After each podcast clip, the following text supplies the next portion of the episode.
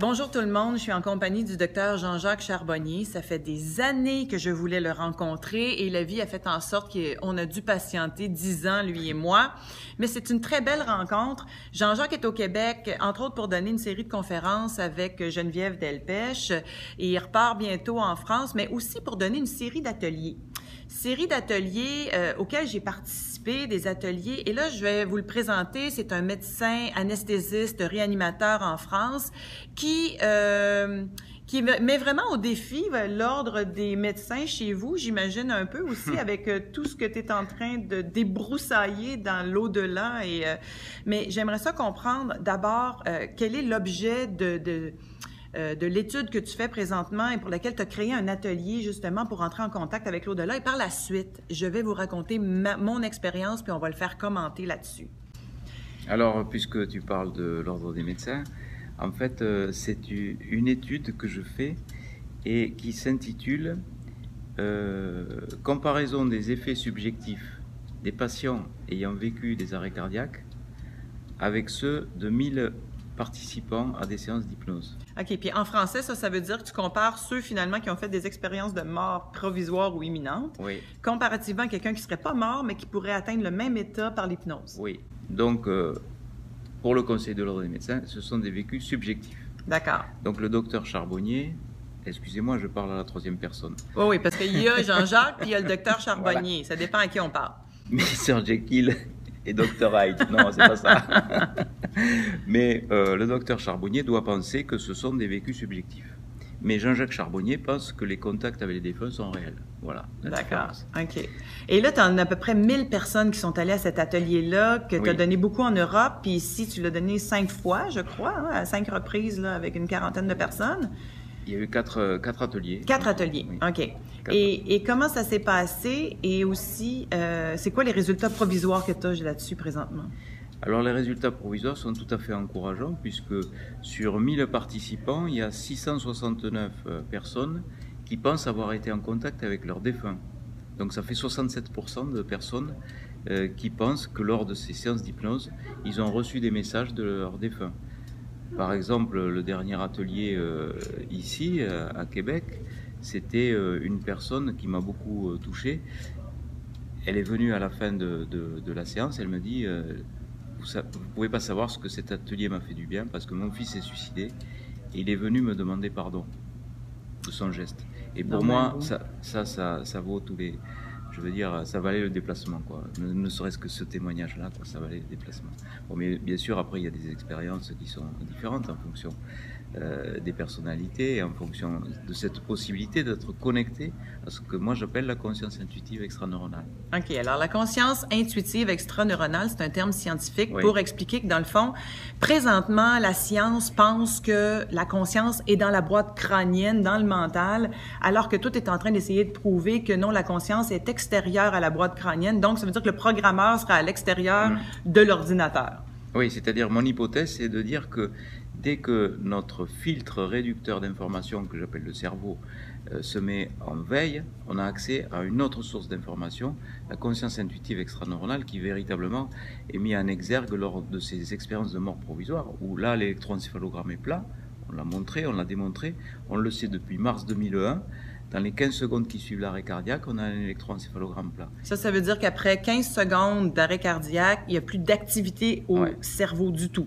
Donc, c'est une mort clinique. C'est une mort clinique et c'est dans ces moments-là qu'on a des espérances les plus magnifiques, que les personnes sont capables de sortir de leur corps, de voir ce qui se passe, d'aller dans d'autres pièces, à distance, à des mhm. kilomètres de là, et puis aussi... Euh, Tous les témoignages qu'on a pu lire, celui de Pamela Reynolds, entre autres, qui a été mis en état de mort clinique pendant mhm. plus d'une heure pour une intervention euh, pour un anévrisme, et ça, c'est fabuleux comme, euh, comme mhm. témoignage, mais celui d'Anita Morgiani aussi, et celui de plein d'autres, docteur Eben Alexander, qui a vraiment transformé la pensée collective là-dessus. Alors, c'est merveilleux. Moi, je voudrais te témoigner de mon expérience. Ah, parce que je me suis dit, bon, Jean-Jacques a été beaucoup interviewé, on commence à connaître son histoire, on sait que c'est, entre autres, quand tu étais jeune médecin, que tu as vu quelqu'un mourir et c'était ça ton déclencheur. Euh, chacun a son déclencheur, évidemment, dans ce milieu-là pour essayer de comprendre la conscience. Moi, je suis allée à ton atelier d'abord pour te rencontrer et je me suis dit, tant qu'à y aller, je vais quand même placer une intention. Et mon intention, c'était de peut-être avoir une communication avec mon amie Anne-Marie qui est décédée il y a 16 mois maintenant. Et même si j'ai écrit dans un livre avec Pierre Lessard que c'est préférable d'attendre une période d'à peu près 18 mois pour contacter un défunt, euh, pour toutes sortes de raisons qu'on explique dans ce livre-là, mais principalement parce qu'ils ont un parcours d'évolution à faire de l'autre côté. Je me suis dit que moi, j'aurais pas de contact avec Anne-Marie avant 18 mois, mais là, on est à 16 mois, il est au Québec, je place une intention, puis je me dis, je vais essayer. Et j'oublie tout le reste. Je fais l'expérience. Alors, l'expérience, c'est qui nous amène en état d'hypnose avec un casque d'écoute et euh, de la musique et ta voix qui nous suggère un voyage pour sortir de notre corps et rentrer dans les mondes parallèles. J'ai suivi les instructions et j'ai complètement oublié pourquoi j'étais là. Et dès que je suis sortie de mon corps, le premier visage qui est apparu et à qui je ne pensais pas du tout et ça faisait pas partie de mes intentions, c'est mon ancienne belle-maman, donc la mère de mon super collaborateur qui est décédée deux semaines plus tôt, donc il y a deux ah semaines et qui, euh, et qui était là, très vivante, assise à côté de son mari, qui lui est toujours vivant. Et j'ai très bien compris qu'elle était encore avec son mari pour l'instant. Pour l'instant, il y a quelque chose qui la retient et qu'elle est encore avec son mari et, il y a sans doute une partie d'elle aussi qui est ailleurs, mais c'était très présent, c'était juste ici, c'était avec nous et c'était pas de l'autre côté. Et par la suite, j'ai continué le voyage, puis là, tu nous voulais nous amener dans toutes sortes de mondes, mais mon cerveau, à moi, il est allé ailleurs. Alors, j'aimerais ça t'entendre commenter ça après. Mais moi, ma conscience est allée ailleurs. J'ai eu l'impression, d'abord, au début, j'ai eu l'impression, oui, de voir beaucoup, beaucoup de personnes décédées, des visages asiatiques, plein de visages de femmes asiatiques. Après ça, des, des gens qui étaient plus en silhouette, des silhouettes, euh, je te dirais, un peu ombragées, mais vivantes, là. Et par la suite, j'ai eu l'impression d'embarquer dans un vaisseau et de me promener de me promener dans des mondes. J'ai visité une cité de cristal. Euh, j'ai vu après ça euh, une représentation de la mère Marie qui s'est transformée en déesse Isis. Puis là, je me souviens pas de ma mythologie. Il va falloir que j'aille voir sur Google pour savoir s'il y a un lien entre les deux. Et par la suite, j'ai vu le visage de, Jésus-Christ. Et ça a été comme ça euh, pendant presque toute l'heure, qui ça dure une heure et dix. Je te dirais que les 20 dernières minutes, j'étais prête à revenir pour moi, l'expérience était complétée. Alors, je veux t'entendre sur euh, est-ce qu'il y en a d'autres comme moi et comment ça fonctionne? Oui, euh, aucune expérience se ressemble en fait. Euh, moi, ce que j'essaye de faire, c'est d'emmener les gens dans une, autre dimension, celle de la conscience intuitive extraneuronale. Et puis, il n'y a pas que les contacts avec les défunts, il y a aussi des grands messages qui sont délivrés. la plupart des messages, si on pouvait les résumer, c'est rien n'est grave. On nous dit de l'autre côté, rien n'est grave. Vous êtes là pour faire des expériences. Vous progressez spirituellement si les expériences sont difficiles. Et nous, on a tendance à dramatiser les choses. Alors, euh, bien sûr, euh, dire à une maman qui vient de perdre son enfant, rien n'est grave, c'est inaudible.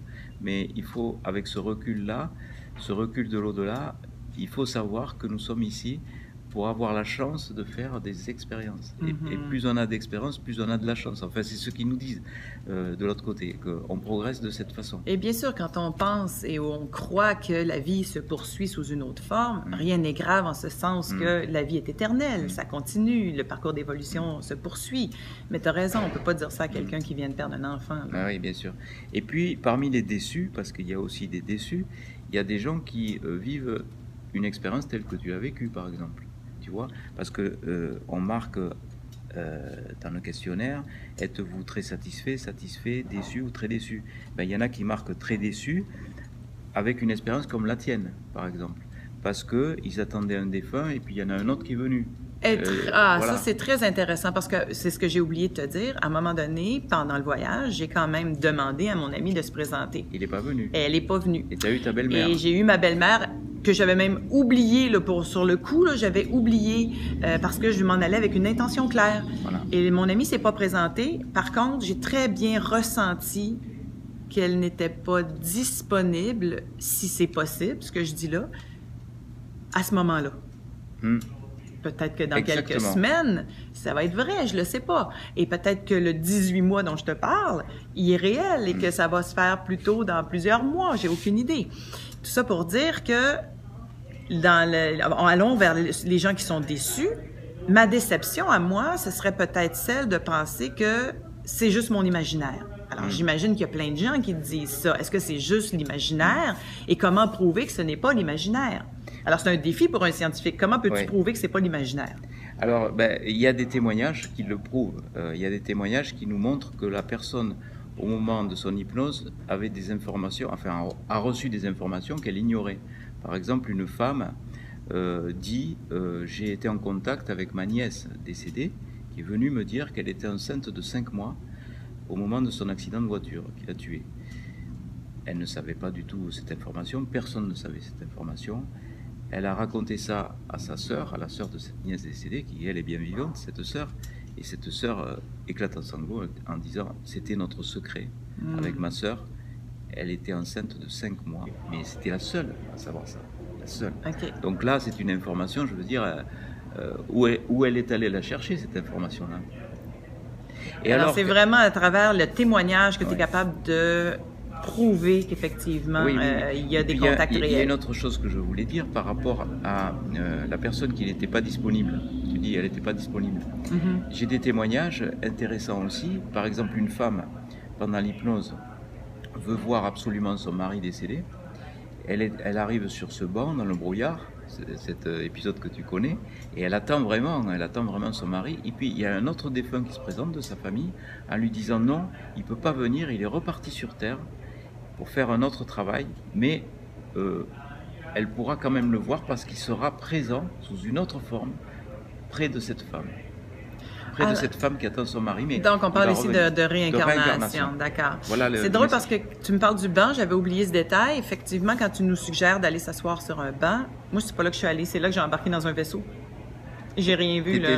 J'étais dans un espèce de vaisseau, je me promenais, il y avait des structures géométriques que je connaissais pas. Et euh, j'avais déjà vu, moi, de toute façon, un paquet de visages de femmes asiatiques décédées, un paquet de gens, puis à un moment tu ne connaissais pas? Pas du tout. Et puis là, c'était comme si je suis montée à, un autre niveau, puis je suis allée me promener dans les autres mondes. C'était ça ma sensation. Mais encore là, je, peux passer pour quelqu'un qui a beaucoup d'imagination, puis effectivement, mais je dis toujours c'est faux, j'ai pas d'imagination, je ne raconte que des histoires que je connais parce que je suis pas capable d'en inventer. Alors qu'est-ce que tu veux faire avec tout ça?